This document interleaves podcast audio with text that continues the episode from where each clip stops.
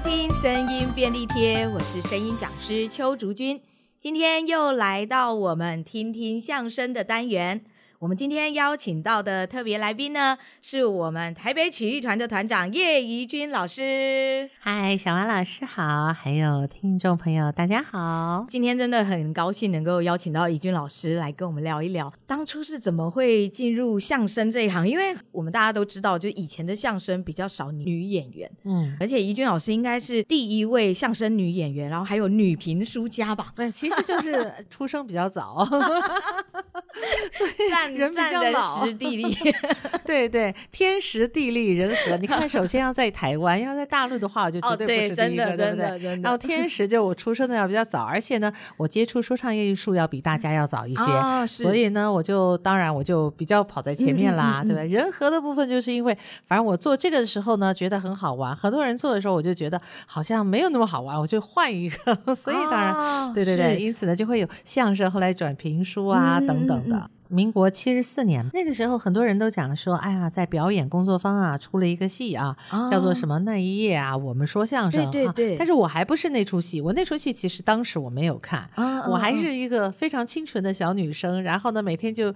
顾着上学下学，然后喜欢艺文活动，我就去听演讲啊。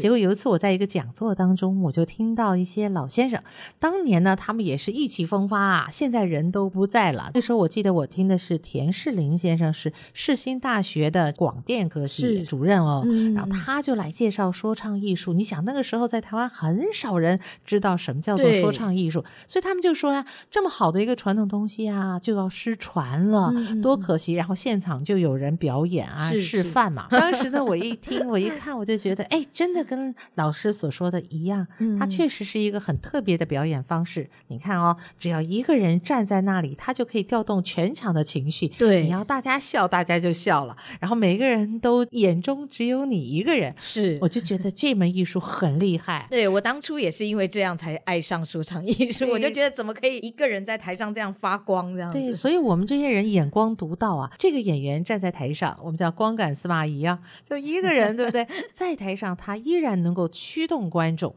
让听众哈、啊、观众呢他的耳朵被抓得死死的。我觉得这个太厉害了，这是一门绝技啊。嗯嗯，所以我想说，嗯，我我。很想学，是，然后我也不一定要站在台上哦。那时候我想要做的是。我能写剧本。那个时候有人教吗？没有人教啊。那个时候应该是没有。我当时我胆子，我那个时候还很年轻啊。是。然后我的胆子也很小，我很内向，我不太会讲话的，你知道吗？这真的吗？看不出来吧？对很多人都不相信。真的。以前我是一上台眼泪就掉出来的那种人，你知道吗？然后是非常文静的，就下课的时候，小学生下课的时候，大家都跑出去玩，我就坐在椅子上啊，然后读书的那种，讲话就跟蚊子叫一样。所以我现在碰到蚊子。叫的小女生，我都很喜欢去教她。我懂，因为我完全能够理解那种啊，真的。对，那那个时候我就想，我不是想要上台，我是想要为他们写剧本。哦、我想我可以贡献我一点能力嘛。那我自己是一个很喜欢文字工作、嗯、喜欢写东西的人，那所以我就开始加入他们。然后我说我写作吧。当年有一个翰林说唱艺术团，那个时候刚刚开始，那个时候呢是没有任何一个人是专职拿钱的，嗯、所有的人。像我们呢，都是义工奉献。他就是透过一场一场演出，然后有很多的人就觉得哇，这表演是不是很精彩？然后呢，对，啊就留下说我们也很喜欢，因为是团有那么一两个联络的地方，那我们就说好吧，那我们就开始想办法就一起排演好了。所以所有来的人都是不拿钱的，都是志工。然后我们的演出费我还很记得，有的时候没有演出费，比方撂地的时候就完全没演出费，你还贴车钱，写剧本也没有钱的。然后你把资料整理出来誊稿也没有钱的。哇，什么事情？都是没有钱，全凭一股热忱。后来后来演出多了，然后有一些知名度了，我们就开始拿钱喽。太棒了！你知道我们的薪水是多少吗？有演出的话，所谓的大场，像现在呢，售票演出，然后比较大的这种场，一场五百块演出费。小场去学校的，如果有经费，给你三百块。但是是在当时我们觉得那都没有关系，我到现在我也觉得是很值得，就是我觉得那是很快乐的一段时间。没错，反而开始呢，哦，有更多一点的，比方演出费啊，有的时候有一些东西会失去了，那我觉得这也是很可惜。嗯、那我一直也提醒我自己，就是要维持这个初心，就是最初的这个没有钱我也干，然后我也、嗯、我就是因为喜欢这个，然后用我的生命，用我的青春，然后去喂养这个即将失传的东西，使它传续下去。哎，我觉得这就是一个很重要的传承的概念。然后就到我这个年纪的时候，我觉得是使命的问题。哦，是，对对对。其实有时候我觉得很累啊，而且热情会冷却。有碰到有很多时候，有些事情会浇熄我们的热情，有很多的挫折。但所以不是光靠热情。我觉得现在的话，就是一种使命感，或者一种愿景，或者我自己的心愿。我觉得希望做到什么？那我这一辈子在啊三四十年，甚至更久一点的，把这个说唱艺术啊能够做到哪里，是我自己给自己设定的一个目标。我觉得啊，那就很满足了。那当初怎么会想要转评书呢？是什么样的契机？我很喜欢说唱艺术的所有东西。换言之呢，我其实是很喜欢语言，我很喜欢口说的，哦、是。然后我很喜欢。呃，用语言声音去影响别人，嗯嗯嗯，那我也很喜欢文字，所以文字跟语言这两件事情是我共同都喜爱的。说相声呢，它有一个问题，尤其是我面临的最尴尬的问题，就是我长得太漂亮了，不适合说相声。好像是哎，会被局限，就是大家的关注点不在于他的相声怎么样，是没错，而在于他很漂亮。这个事情呢，以前跟人跟我讲说我不觉得，嗯，后来呢，我跟大陆的魏文华老师讨论的时候，他就有一次说：“你呀，你太漂亮了，你这个恐怕呢，你就不容易招笑啊。”我觉得奇怪，为什么会这样呢？他说：“因为啊，这个。”相声要让人就是感觉到好笑，它要有滑稽。那滑稽呢，就是丑的感觉，哈。丑呢，它另外呢也跟真正美丑的丑也是相关的。是是，你要出些丑态、丑相。你如果一个漂漂亮亮的女生哈，尤其是中华文化的这个这个底蕴好之下，人的审美观是觉得你你漂漂亮亮女生大家闺秀小家碧玉，她都可以接受。你要成一个八婆，长得很漂亮，大家觉得哦，这是在干？那个整个冲突啊，幻想就会破 灭了，你知道吗？然后觉得你作践了你自己，会有这种感觉。事实上，我后来像我博士论文写的就是女相声研究，是专门研究这个课题。我觉得这个问题啊。不是。我们是女生的问题，而是跟观众审美很有问题。哦、是，其实这个大部分都是社会的整体观感的状态。对，所以我后来我就接触到评书啊，嗯、看我师傅田连元先生，他说评书的时候，我就哇，他也是一个人呢，对口还要两个人，他一个人在台上他就可以哦，而且他不仅是好笑，他可以让你有更深刻的一些对于人性、人情、人物的刻画。嗯、我觉得 yes，我去学这个吧。搞笑不是你绝对唯一的选择，哦、相声你必须唯一。评书你可以考虑，比方说你选这一段书，你这个故事里面没有丑角啊，对，对，对，没有丑角就不用这样子嘛，是，吧？还有，当然也有可能啊，比方说你这个书里面有丑角，但是你可以把它的戏份弄小一点啊，或者你不要那么滑稽啊，对，对，对，或者你可以选让大家哭的书，对不对？啊，没错，不要笑嘛。所以他的选择我觉得比较多。哦，再一个，我觉得他更厉害的一点就是他不一定是让人笑，嗯、他呢跟相声不一样，相声如果听。听到观众没有笑，你心就会开始慌。对，是你一定要逗大家笑，嗯、所以有的时候会去迎合观众。没错。评书呢就不太一样，他是说这个故事，所以大家没笑，你不用太惊慌。嗯，但是呢，你必须要一直都能够把你自己心狠狠的，好像坐禅一样哈，按在一个非常安心的位置上，是娓娓道来，然后不流俗，嗯、就是说大家不笑或没有或有人打哈欠了，你还是依然要把你这个故事说完。是是，我觉得这个是一个很神奇的表演，又很像是一个魔术师能够。把人带进一个不一样的时空。听田连元老师表演的时候，是第一次听到评书嘛？那时候就发现说，它跟相声不一样，有另外一种不同的魅力。它是在叙事，可是，在叙事的过程中，它会让里面的角色跟人物，或者是整个故事更立体化。对，嗯、而且评书还分有很多种不同家。你刚才讲的是一家，嗯、还有一种它不是这样的。那我小学的时候，哇，我从收音机里就听过，有一个人叫做胡云，是在下胡云啊，他就在电台里面就说书。那个时候就把我吸引的，中午人家都在学校里面吃饭带便当，那时候我们还蒸笼便当啊，嗯、蒸自己家里带的便当。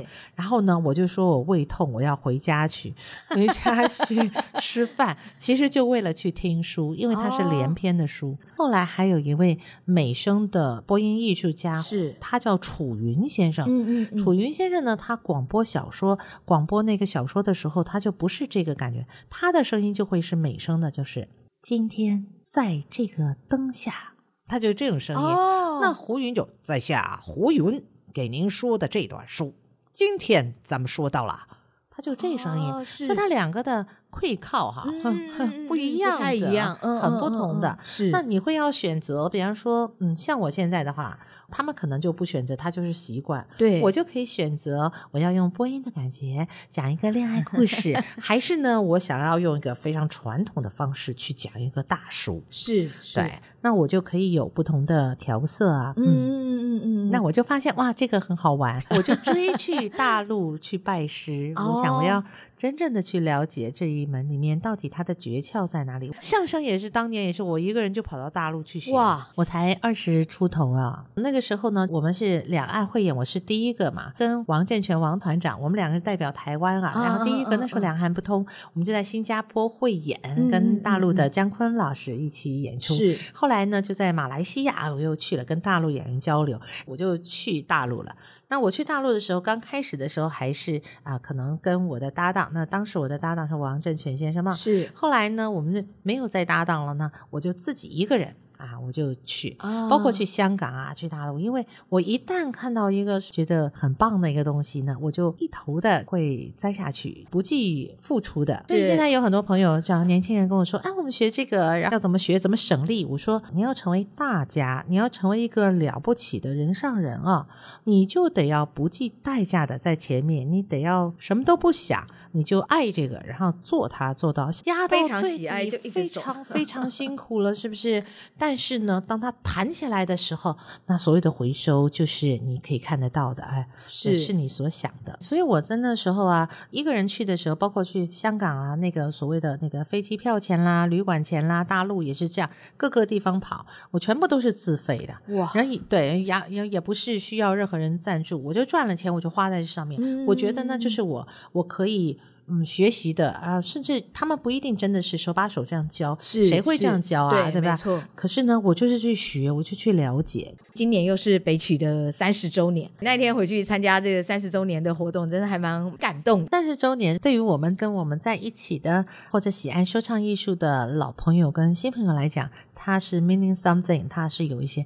对于在台湾整个冷漠的，对于说唱冷漠的这个大环境来讲，三十年是个什么呀？但是我们还是要。秉持自己的一个心智嘛，就在台北曲艺团本身的人生地图上呢，要标一个三十岁吧。嗯、所以呢，我们会在今年里面有比较多的活动。嗯、那比方说呢，我们台北大碗茶，我可能就会多一周，哦、然后变成六场，而且会走两套不同的节目。嗯、那其中有一套，我希望它传统一些。哦然后其中有一套就比较当代的精彩的段目呢，是啊列起来，那两套的感觉就会不太一样。哇，已经好久没有这样子两套节目在走了。对对对，嗯、那其中有一套传统的话，那我们可能因为好久好久都没有唱了，对不对？啊，嗯、是，所以我们可能会想要请这个朱景荣老师啊。再把这个单弦啊，嗯、再唱一唱，太棒了！大家享受一下。哦、也当然很希望像文斌老师也可以出现在我们的传统的这一场里面，嗯、还有包括交棒给我的郭团长，啊、我都希望啊更多的老人能够回来。然后我们这是属于我们自己的事情，也是跟面对社会呢能够做一个交代。嗯、看看我们这三十年来，你看会有一批啊资深的演员，嗯、他们依然精彩。然后有一批中青辈的演员啊，他们非常的强壮。看到一区这个比较年轻的演员，他们也是指日可待。是那这样的话，三十年的轨迹就很清楚了。对。那除此而外，我们也会有一些巡回，带着一套节目哈，到各地去啊，然后看一看。我的最主要的规划就是说，我们台北曲艺团啊，比较具有唯一性的节目，独特性、唯一性。比方说，呃，文斌他是我们团里面，对不对？所以主板这个项目啊，一定是会出现的。是。然后再有的话，比方评书啊，目前也是读音性很强的。